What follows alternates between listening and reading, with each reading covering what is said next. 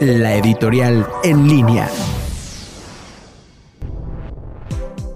Atención a los retrocesos. Hace varios años, cuando López Obrador era oposición, dijo al diablo con sus instituciones y desde que asumió la presidencia ha aprovechado toda oportunidad para criticar a diversas instituciones creadas con anterioridad a su gobierno, pero de manera reciente ha actuado en el sentido de llevar a México a dar pasos hacia atrás en temas de derechos humanos, económicos, políticos, sociales, entre otros. Dicho retroceso no es atribuible solo a él, también a su partido Morena y a sus representantes, tanto en las cámaras legislativas como en el gobierno federal, en el tiempo que llevan de ejercer el gobierno, Morena tiene ya bastantes ejemplos de cómo tratar de arreglar algo que no está descompuesto, logrando precisamente descomponerlo, aunque se trate de instituciones y que hoy se busca someterlas o desaparecerlas. Hace unos días, López Obrador señaló que impulsaría cambios en el Sistema Nacional Anticorrupción y volvió a criticar al INE y al INAI por sus presupuestos y burocracia, sin dejar de lado lo dicho sobre el Consejo Nacional para prevenir la discriminación, del que fingió desconocer su nombre y su objetivo. Somos de cómo López Obrador intenta controlar aquellas instituciones que le resultan incómodas